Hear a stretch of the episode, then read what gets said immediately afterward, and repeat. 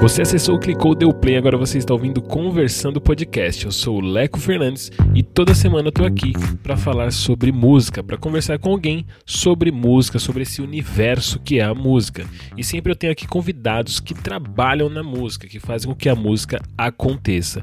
Esse podcast quer sempre incentivar o mundo da música e que você conheça as pessoas que estão por trás dos nomes, né, que você conhece por trás dos grandes artistas que levam o nome às vezes na capa, mas tem uma galera trabalhando para a música acontecer.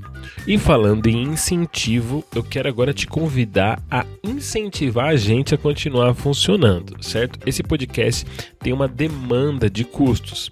E aí para a gente continuar acontecendo, você também pode, se você quiser e se você puder, colaborar com esse podcast a gente tem um projeto no Apoia-se, que é um site de vaquinha virtual, crowdfunding, certo? E também a gente tem alguns produtos que nós somos afiliados no Hotmart. Como é que faz para você saber esse, essa gama de situações em que você pode colaborar com a gente financeiramente? Coloca no Google assim, ó, conversando podcast, conversando podcast. Se você escrever isso tudo junto no Google, vai aparecer o nosso blog para você e aí você vai lá e descobre a maneira que você tem de nos apoiar financeiramente, tá certo? Então, se você puder, vai lá, acessa e colabore quando, quanto e como você puder, tá bom? Fico esperando por você.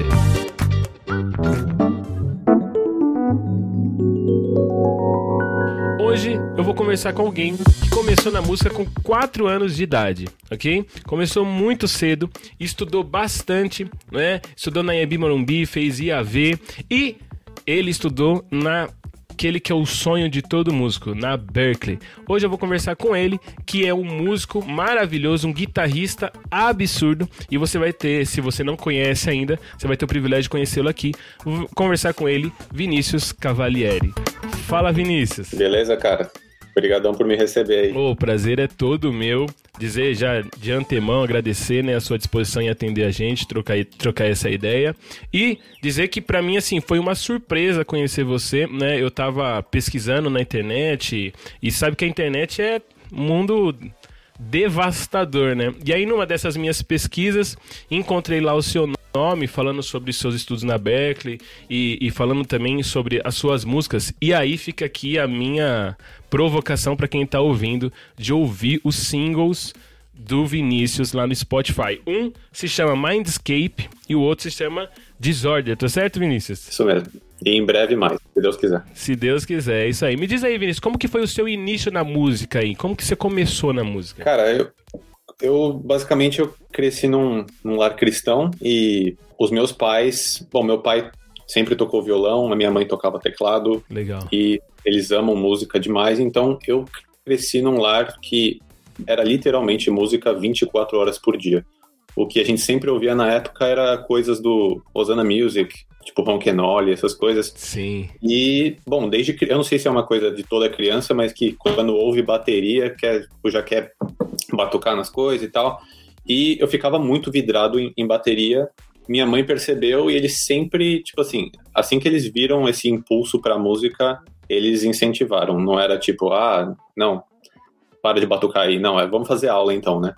Então, com quatro anos, eu comecei a fazer aula. Nessa época, eu frequentava Renascer. E nessa época, o Oficina G3 fazia parte do, da Renascer. Então, eu comecei a ter aula de bateria com o Duca Tambasco, que é o, que é o baixista, né? E, de bateria? É, ele dava aula de bateria. Na época, eu nem sabia quem era oficina. Eu tinha quatro anos, né? Então, o que, que é oficina? Não faço ideia. Só sei que ele era meu professor. Sim. Depois de muito tempo, eu fui descobrir: ah, eu tive aula com o baixista da oficina, olha só. Então, foi basicamente isso. Dos quatro aos nove anos de idade, eu fiz aula de bateria com ele. E depois eu comecei a me interessar por instrumentos harmônicos, melódicos. Aí eu comecei a fazer aula de teclado. Aí nisso, tipo, dos 9 aos 13 foi meio que uma busca, uma busca pessoal de qual é o instrumento que eu mais me identifico. Passei pelo teclado, aí comecei a fazer piano clássico também, mas depois eu comecei a gostar muito de baixo, aí eu comecei a fazer aula dos dois ao mesmo tempo. Depois eu comecei a gostar de guitarra. E quando eu comecei a estudar guitarra com 13 anos, eu senti, ah, esse eu gosto de todos os instrumentos que eu estudei, mas esse é o meu principal, sabe? Então teve uma época que eu fiquei fazendo aula de é, eu ia para a Zona Leste, eu fazia na, aula na casa de música, e eu fazia teclado, depois baixo, depois guitarra, tudo no mesmo dia, tipo, três horas seguidas, assim, e eu, eu não sei como é que eu aguentava tudo isso. Mas foi basicamente isso, cara. Sempre fui muito apaixonado e, na verdade, o que me ajudou muito foi o, o apoio da minha família, né? Porque eu acho que se eles não encorajassem tanto, talvez eu ia começar a sentir aquela coisa, tipo, ah, melhor só encarar como um hobby ou, sabe, qualquer coisa menor. Assim. Você lembra de qual foi o motivo que te fez olhar para a guitarra diferente? O que, que te chamou a atenção na guitarra? Eu não sei te eu não sei se dizer se na época eu senti uma, um elemento, alguma coisa que me fez pensar nisso. Mas o que eu gosto da guitarra é que ela é um, um instrumento muito expressivo, né? Então eu, eu, eu, senti que eu conseguia tipo expressar tudo que eu queria, tipo assim, quando você tá, por exemplo, solando na guitarra e você tipo, dá aquele bend maravilhoso, aqueles vibratos e só que você tem a opção também de fazer um chord melody, de fazer, tipo, harmonia junto. Eu não sei, eu, eu me senti, tipo, em casa, sabe? Eu não sei te explicar, mas foi essa coisa, tipo, nossa, eu consigo fazer tudo isso aqui nesse instrumento? Que legal. Sim, legal. Então, foi meio que isso, mas eu fui percebendo com o tempo. Mas com 13 anos, foi em 2005 eu comecei a fazer aula de guitarra, eu comecei a perceber isso. E, e eu tava bem nessa fase de, de gostar de Dream Theater, dessas coisas de, tipo, tipo, solos um trilhão de notas por segundo, a minha fase de fritação, então foi, Sim. calhou de ser bem nessa época, eu falei, nossa, guitarra é a melhor coisa do mundo, deixa eu ficar estudando aqui para sempre, então foi, esse foi meu período aí de eu realmente me dediquei ao instrumento, sabe? E quando é que foi que você teve, porque assim, você faz uma trajetória acadêmica muito muito legal, né? Porque você estuda na, na Morumbi, eu fiz IAV também, IAV que era uma escola sensacional, né? Eu não sei como tá hoje, mas é uma escola muito boa, né? Era, cara, era muito legal. Eu fiz em 2011. Eu fiz o curso de acústica e depois eu fiz o curso de Pro Tools lá.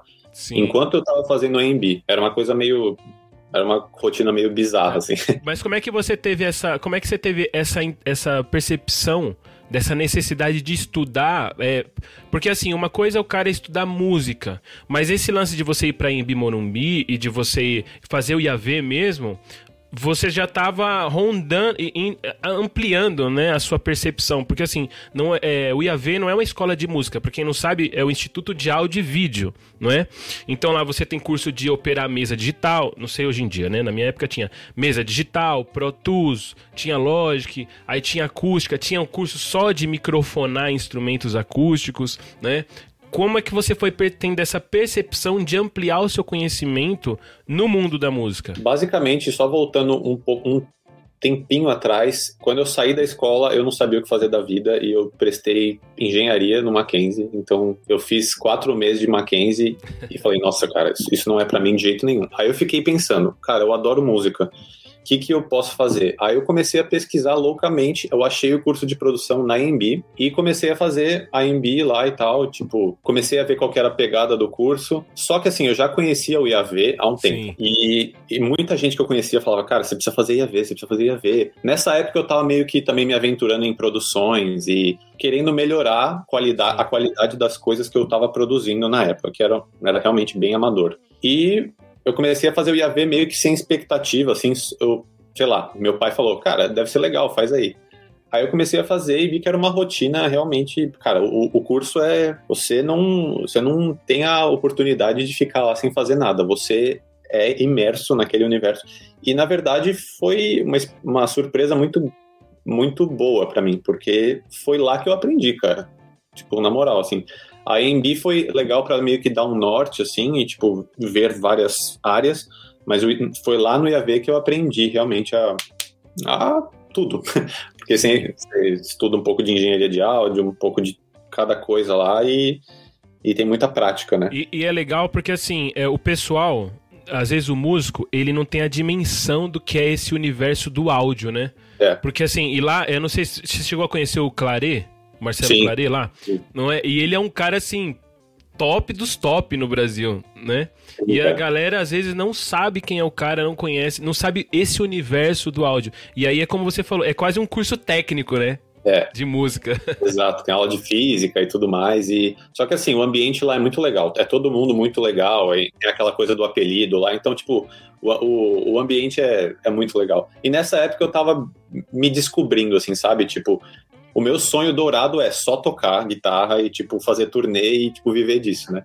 Mas eu falava, não, mas eu preciso saber um pouco de produção e gravação, acústica e tal. Então, eu diria que o IAV foi por conta de, tipo, deixa eu tentar me descobrir aqui, ver o que que eu o que que eu gosto também, a não ser só tocar, sabe? Então foi meio que investir nisso. Mas você você acha que porque assim, ó, quando eu lembro que quando eu fiz IAV, eu tive um, um, seguinte pensamento. Eu pensava assim, olha, eu olhava ao meu redor, as pessoas que viviam de música, eu falava, cara, viver de música, especificamente tocando, é muito difícil. E aí eu já tinha uma cobrança em casa de estudar. Uhum. Né? E aí eu, eu, eu, tive essa percepção. Falei assim: olha, já que eu não posso, é, não que eu não posso, mas eu já tô vendo que é muito dura a vida de músico. Então eu preciso ter conhecimentos extra. Tanto que eu fui fazer comunicação social depois, né? Eu fiz rádio e TV e tal, uhum. porque eu achava que era algo que estava dentro ali. Qual que foi essa, esse lance que você percebeu? Você acha que foi por você perceber também uma certa debilidade no universo da música de tocar? Ou porque você já tinha essa mente realmente mais é, expansiva a respeito desse mercado? Cara, eu diria que foi os dois, mas inicialmente foi por conta de, tipo, eu tinha plena consciência de que se eu fosse, sei lá, começar a dar aula de, de música só, eu, eu sei, eu já conhecia pessoas que tinham uma vida um pouco sofrida por conta disso. E eu falei, cara, eu não, não sei, né? Tipo, eu tava, né, eu tinha acabado de sair da escola, eu queria, tipo, meio que estudar várias coisas e tal, e expandir. Ao mesmo tempo, eu sabia que eu precisava ter mais conhecimentos sei lá, de produção, quem sabe trabalhar num estúdio como assist... começar como assistente ou sei lá, virar um engenheiro de áudio, não sei. É... mas, enfim, a, a, minha vida basicamente mudou na Embi Morumbi quando eu conheci o, um amigo meu lá que ele tinha acabado de passar na Berkeley. E daí ele falou para mim, cara, você precisa aplicar para Berkeley também. E eu falei, tipo, nossa, Berkeley. Eu já conhecia Berkeley por causa do Petrucci, mas eu nunca tinha pensado para mim, sabe? Era uma realidade muito distante. Depois de muita encheção de saco dele, eu falei, cara, tá bom, vai, deixa eu aplicar para esse negócio. Eu fiz a audição lá, no final das contas passei, e aí sim foi que eu falei, nossa, agora eu vou estudar outro, outra coisa que é trilha sonora, né? Então, estudando meu instrumento ainda e trilha sonora. Então, foi, foi legal. De fato, essa trajetória foi legal e meio que se encaixou certinho, assim. Eu, eu saí da EMB, já fui para Berkeley e continuei estudando, né? Então, Você se formou na EMB? Formei. Em 2011 eu, eu prestei para Berkeley e passei para entrar em 2012. 2012 foi quando eu, eu me formei na, na EMB, em produção, né? E foi assim, saí de lá já fui para Berkeley, não teve nenhum espacinho de.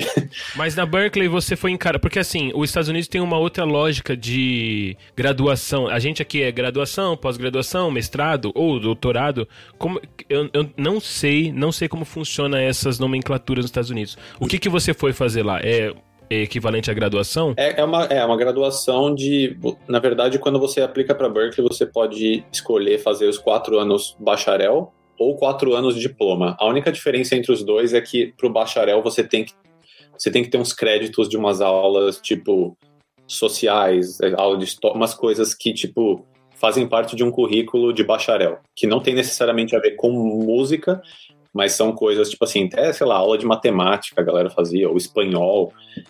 Eu, como já tinha tido uma, tipo assim, aula de antropologia, aula de, de marketing na, na EMB, eu consegui transferir os créditos.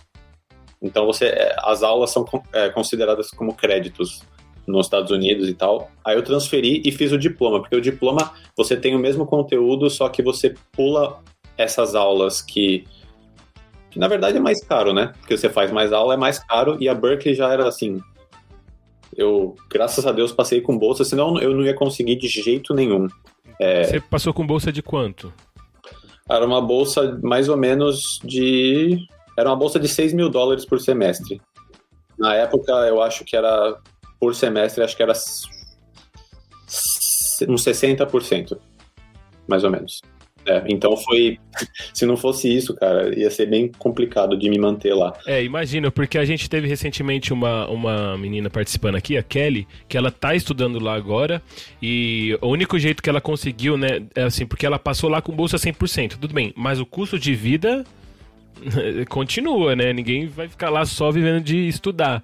E aí ela conseguiu por crowdfunding, alguns patrocínios também. Porque é muito caro, né, estudar lá. É muito e caro. E todo, e todo ano sobe. Então, tá, hoje em dia eu nem sei, eu não quero nem olhar pra não, não me doer a alma, sabe? É, porque 2012 o dólar, sei lá, tava uns dois reais, né? É, a gente tava aí. reclamando dessa época que tá, acho que tava, sei lá, 2,20, 2,30. E já Sim. era um pesadelo, né? Nossa, 2,30, meu Deus. É, é um absurdo. Agora me diz uma coisa, como é que foi esse processo de entrar na Berkeley? Que- aliás, qual é o nome do rapaz que te incentivou? Esse cara merece palmas. É o grande Sérgio. Sérgio Maffei, tô fazendo um shout-out aí pra ele.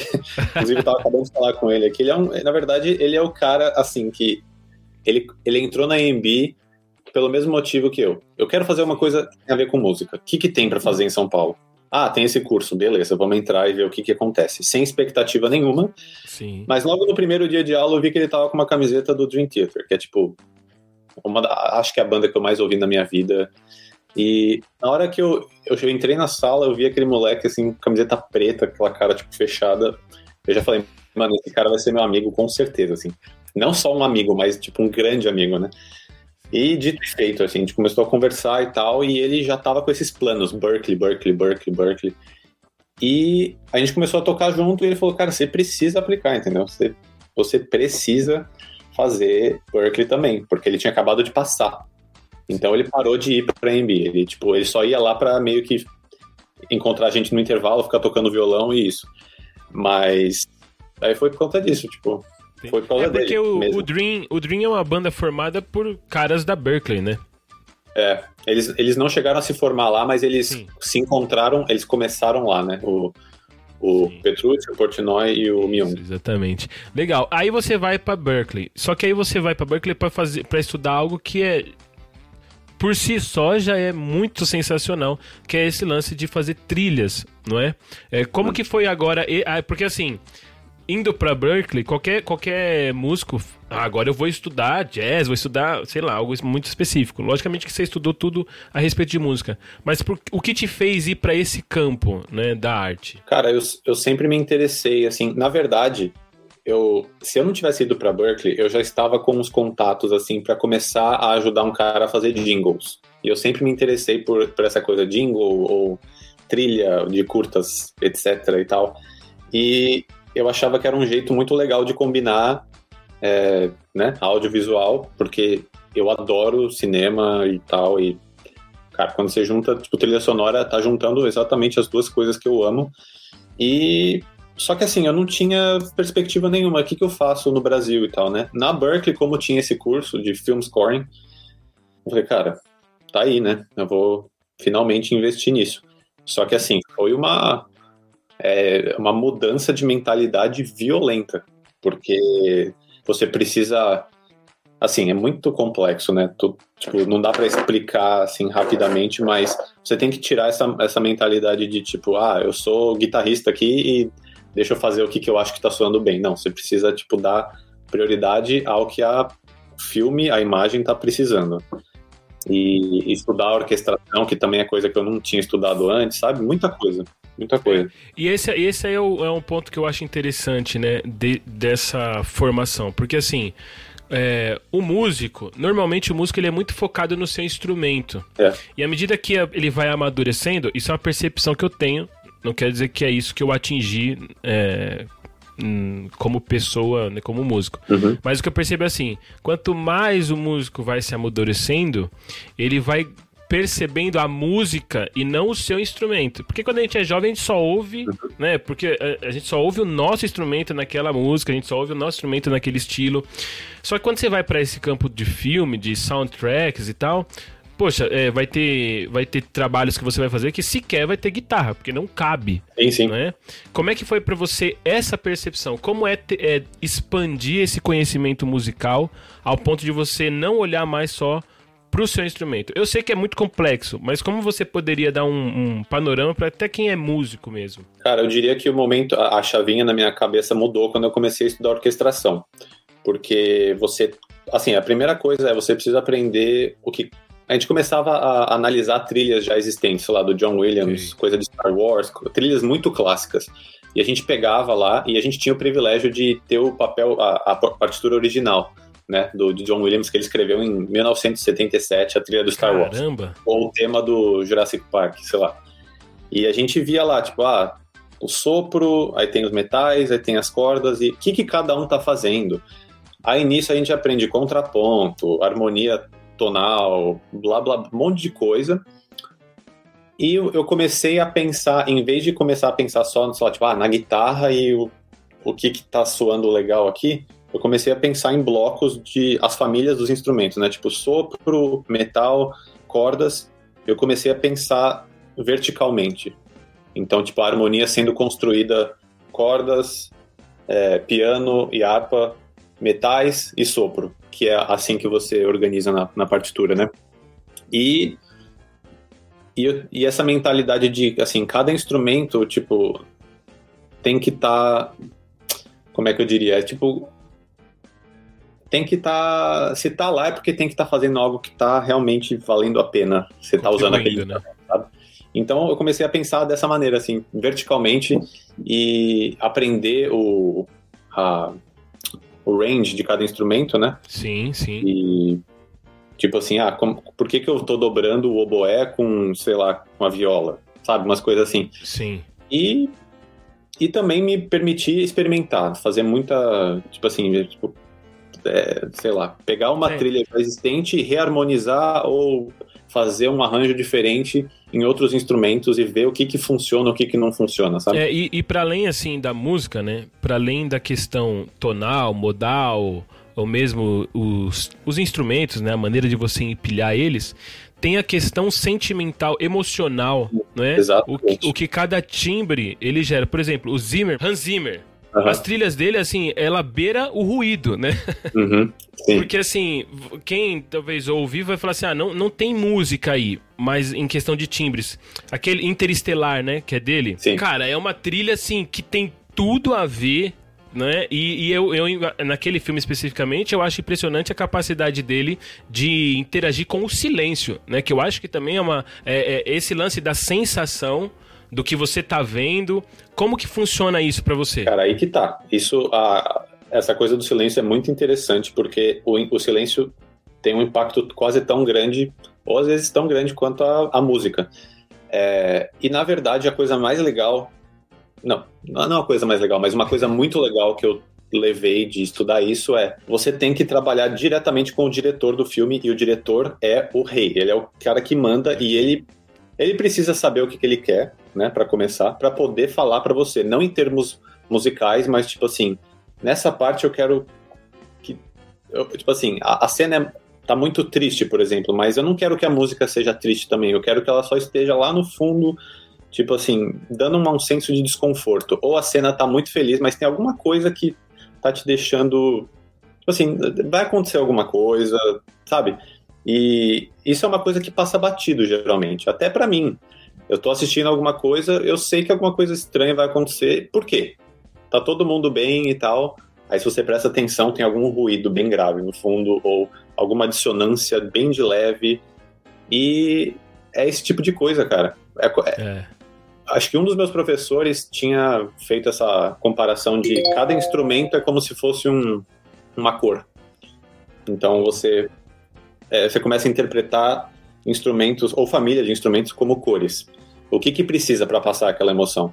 E isso é uma coisa que não tem uma resposta objetiva, porque cada trilha vai depender. Tipo, cada diretor vai querer uma coisa e Sim. o seu trabalho é tra traduzir aquelas palavras tipo, ah, triste, é, é melancólico, nostálgico. Traduzir para instrumentos e modos gregos, que é uma coisa também que eu penso muito. Em ca cada modo tem uma. Uma, uma sensação. Uma sensação, vagamente dizendo, né? Às vezes Sim. varia, mas é basicamente isso. Entendi. É porque esse lance da cor que você fala entra naquela questão da sinestesia, né? Que pouca gente sabe também a respeito. É, é, eu trabalhei um tempinho em estúdio e tinha gente que a, a, falava assim, às vezes a gente, na época, não entendia, não fazia a menor ideia do que estava acontecendo. Tinha gente que falava, vai, tá muito azul, tá muito. E você falava, cara, não tem, tem cabimento o que ele tá falando, tá associando o som com cor e, e, e, no, e no fundo, quando você vai para esse campo, né, da música que trabalha com o cinema, tem isso, né? É, você chega a ter aula disso também? Uh, não necessariamente disso, mas assim, a gente tem aulas. A gente tem, é, na verdade, a aula que eu mais aprendi lá chama Dramatic Scoring, que a gente pegava de diversas cenas de vários filmes, tipo, a gente passou muito tempo naquele Como Treinar Seu, seu Dragão, sabe? Sim, sim. E tinha várias cenas lá de, tipo, dragão voando, sei lá o que, tipo, a gente não ouvia a trilha original e a gente tinha que, que criar a nossa própria trilha para cenas. E eles tinham o direito da imagem, então a gente podia pegar o, o vídeo lá e, e, fazer, sabe? E como, e como é que é esse trabalho? É, aí é uma pergunta técnica mesmo, que eu não sei. Se cria é, simultaneamente ao vídeo ou se tem um briefing é, para você desenvolver? Como que acontece a, a produção em si? Ah, você diz para dar o start? Pra fa é, para fazer a trilha. Como que é o processo? Eu já tive algumas experiências de diretores que sabiam muito o que eles queriam, tipo, exatamente, eu quero isso, e tinham outros que falavam, ah, seja, fica livre aí, se, se, se vira, sabe? E, por exemplo, teve um, um trabalho que eu fiz de um de um projeto social aí do Brasil, e o cara falou, era, era um vídeo de sete minutos, era como se fosse um mini documentário. Ele falou, se vira. Tipo, daí eu falei, não, mas onde você quer música, onde você não quer, porque não, é, não, não precisa ter música o tempo inteiro, né? Ele falou, cara, eu quero música o tempo inteiro, mas eu não sei o que eu quero, então faz aí. Então, às vezes rola isso. E é, meio, é bom porque você fica livre, mas tem uma grande chance de eu fazer o que, o que eu acho que precisa mas não é necessariamente o que ele ouve. Ele pode ouvir e falar, puta, mas não era isso que eu queria, sabe? Sim. Se o diretor tem um senso mais claro do que ele quer, o que eu gosto de fazer é spotting notes, que é o que você, você tem que fazer com o diretor, que é vamos assistir o, o filme aqui inteiro, sem a música, né? Tipo, acabou de filmar, acabou de ser editado, e literalmente anotar aqui, ah, no 1 minuto, 3 segundos e 4 frames até 1 minuto e 58 segundos vai ter tal música que tem que crescer aqui, acabar aqui. Você vai mapeando o filme. E daí você transforma esse mapeamento na sessão do prog qualquer programa que você usar, né? Eu uso Logic. Sim. E aí é toda uma questão de mapeamento de, de tempo mesmo. Você tem que criar a curva do tempo para poder começar aqui, acabar aqui e ser da maneira mais sutil possível, sabe? É, e aí então você faz uma decupagem, né? No, em rádio e TV a gente chama de decupar o vídeo, e aí você faz essa montagem, né? E, e me diz uma coisa, aí até pro pessoal também conhecer da área. Qual a diferença, por exemplo, quando é, um cara que eu gosto muito dos filmes dele é o Tarantino. Só uhum. que você não vê músicas originais ele faz um ótimo uso de músicas, mas uhum. você não vê músicas originais para o filme. Diferente do Nolan, por exemplo, que ele vai fazer os filmes dele, normalmente tem uma trilha criada para o filme, muitas vezes. Qual é a diferença disso na produção? É, é, isso, é, há um nome diferente para isso? É uma função diferente? Como que funciona essa distinção? Cara, geralmente eles, eles chamam de, quando é música já existente, chamam de source music, né, que é, que é algo já existente, só que assim, eu nunca tive, eu nunca passei por alguma experiência de, de, de, trabalhar em algo que já tinha alguma música original. Eu, na verdade, sempre quis saber, por exemplo, no, sei lá, Baby Driver, por exemplo, que tem um monte de música que já existe, só que não é a música original, tem algumas coisas diferentes. Eu não sei se, se o que eu imagino que faz, faça sentido é o editor da música, que é o cara que ele faz só isso, ele, ele edita o som e a música, ele vai montar tudo aquilo e o compositor vai ouvir aquilo e criar em cima.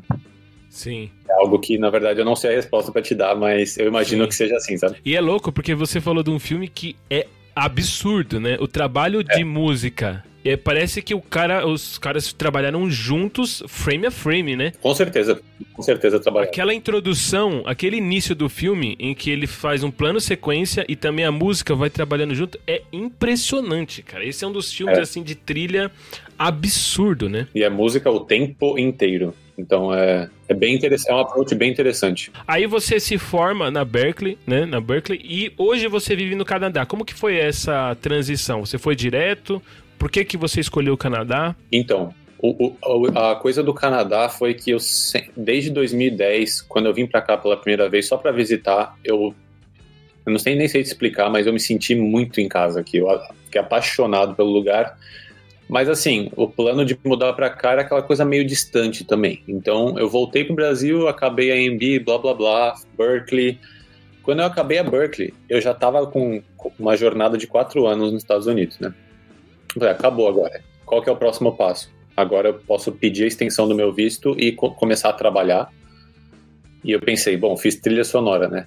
Tava todo mundo, todo mundo que fez trilha sonora tava indo para Los Angeles que é de fato onde acontece tudo de cinema, tipo, ao mesmo tempo é super saturado, né? Então tem muita competição, mas é lá que tem as maiores, maiores oportunidades. Então eu fiz isso. Eu, em 2016 eu me formei e fui para lá. Comecei a estagiar com um cara que ele fazia trilha para para seriado e alguns filmes também, mas era mais seriado. Então foi muito legal esse contato que eu tive, assim, porque eu tava na, ele tinha um home studio, né, bem legal gigantesco, assim, e eu era o assistente dele e estava estagiando lá, então já estava meio que finalmente vendo a, o mundo real, né, como que funcionam as coisas.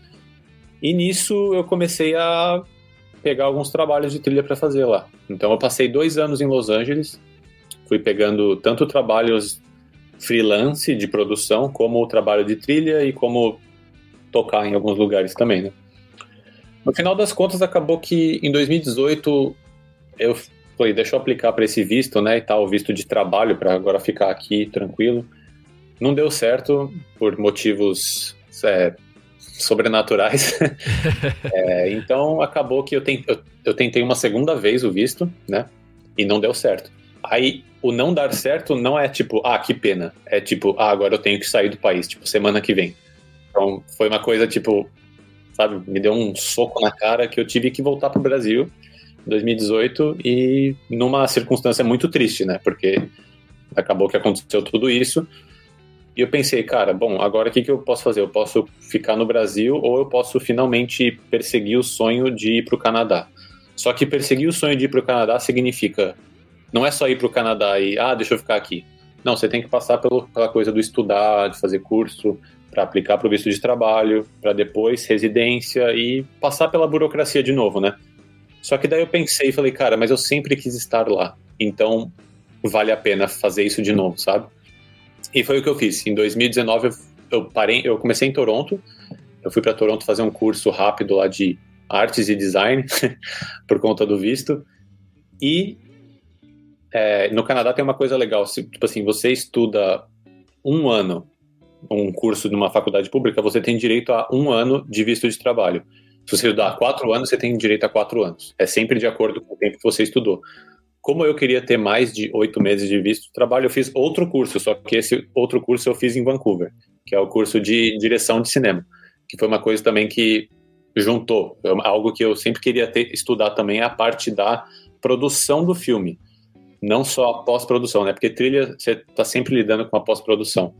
E eu adoro cinema, quis conhecer e fiz esse curso também de oito meses por conta do visto, mas foi uma experiência que realmente é, é, adicionou coisa para minha experiência, sabe?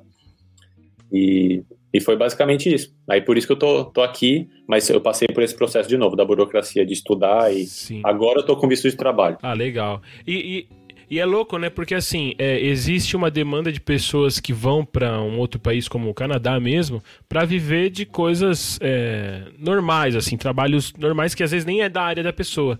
E você hoje foi, você tá aí vivendo da sua área mesmo. Então, agora eu tô trabalhando com, na verdade, uma área que eu também gosto, não é diretamente ligado com música, mas é produção de vídeo Sim. e é produção e edição de vídeo. Legal. Foi, uma, foi algo que veio assim numa, num momento certo e o ambiente é muito legal, as pessoas são muito legais e eu tô realmente me sentindo muito realizado com esse trabalho, mesmo não sendo diretamente é, a ver com música.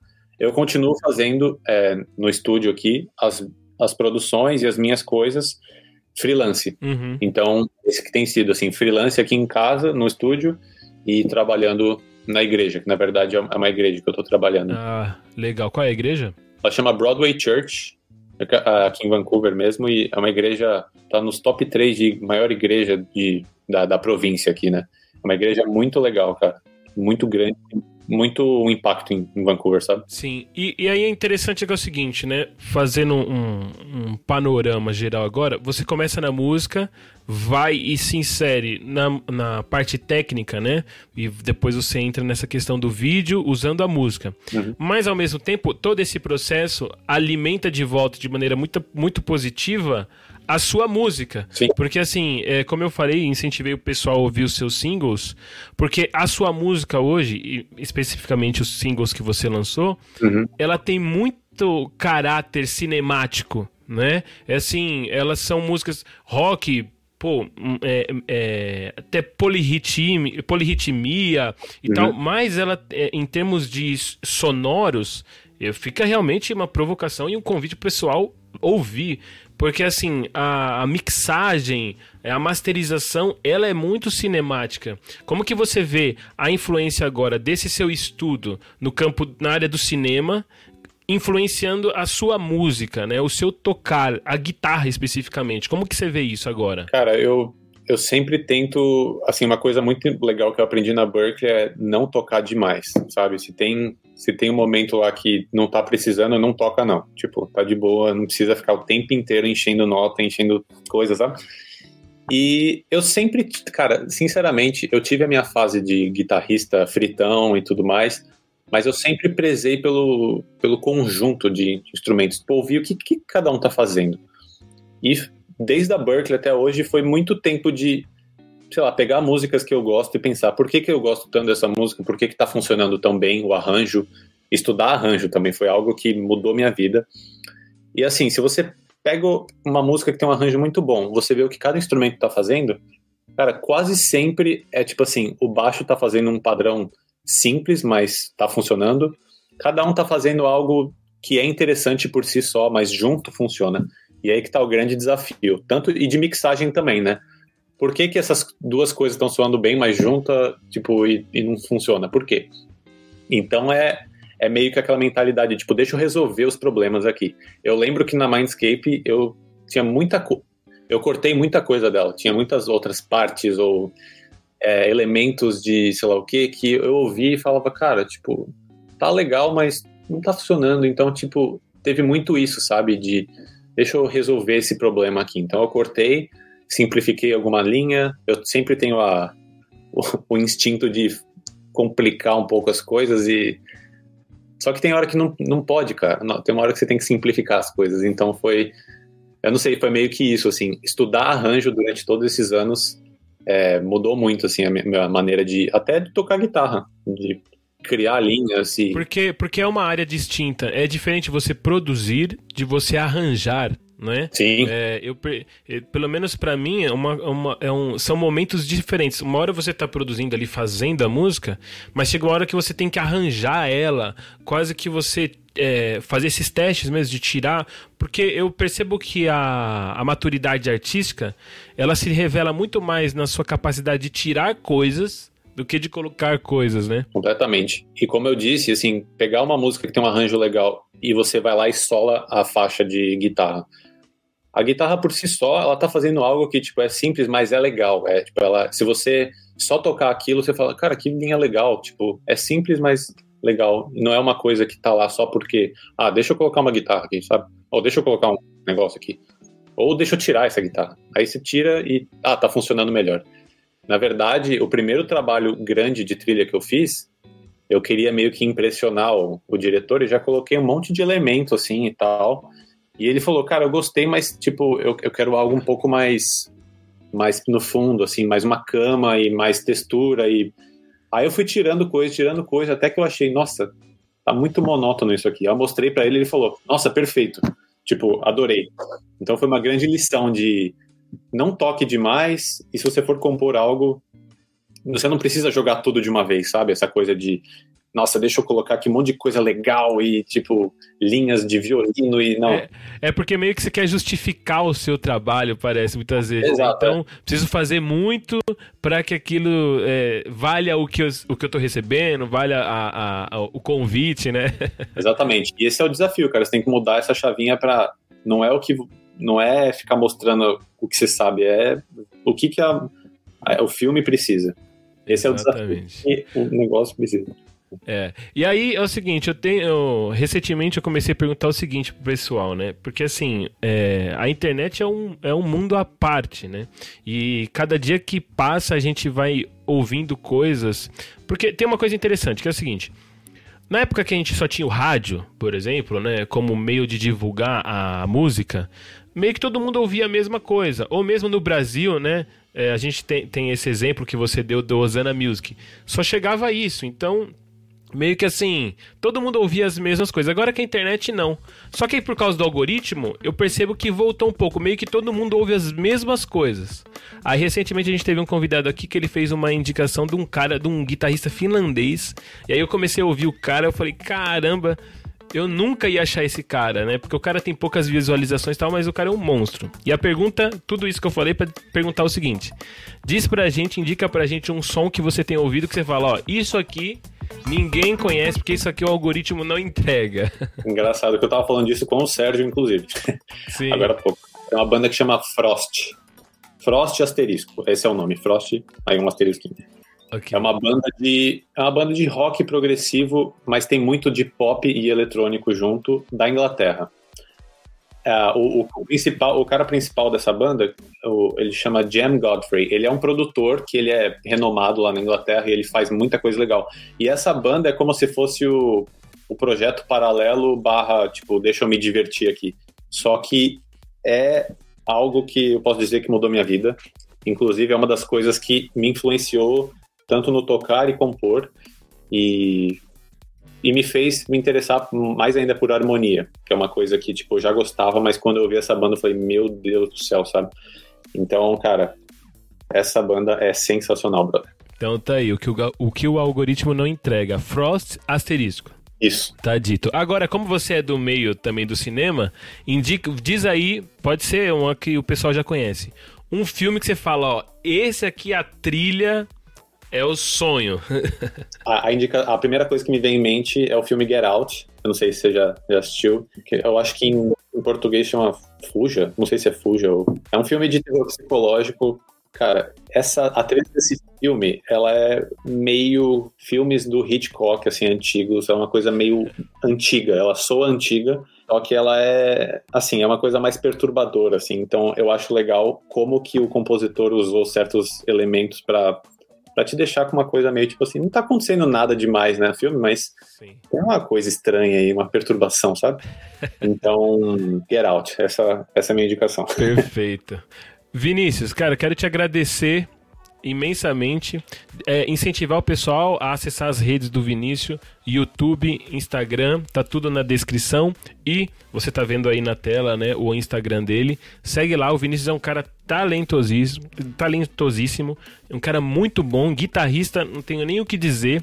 Eu ouço as músicas dele, tá na minha playlist, assim, limpo toda a vida e muito legal saber da sua história, dessa trajetória, né, que é uma trajetória muito interessante, muito bonita também e de muita batalha, de muito trabalho. Que Deus abençoe mesmo sua vida e muito, muito obrigado mesmo, Vinícius. Valeu, cara. Eu que agradeço.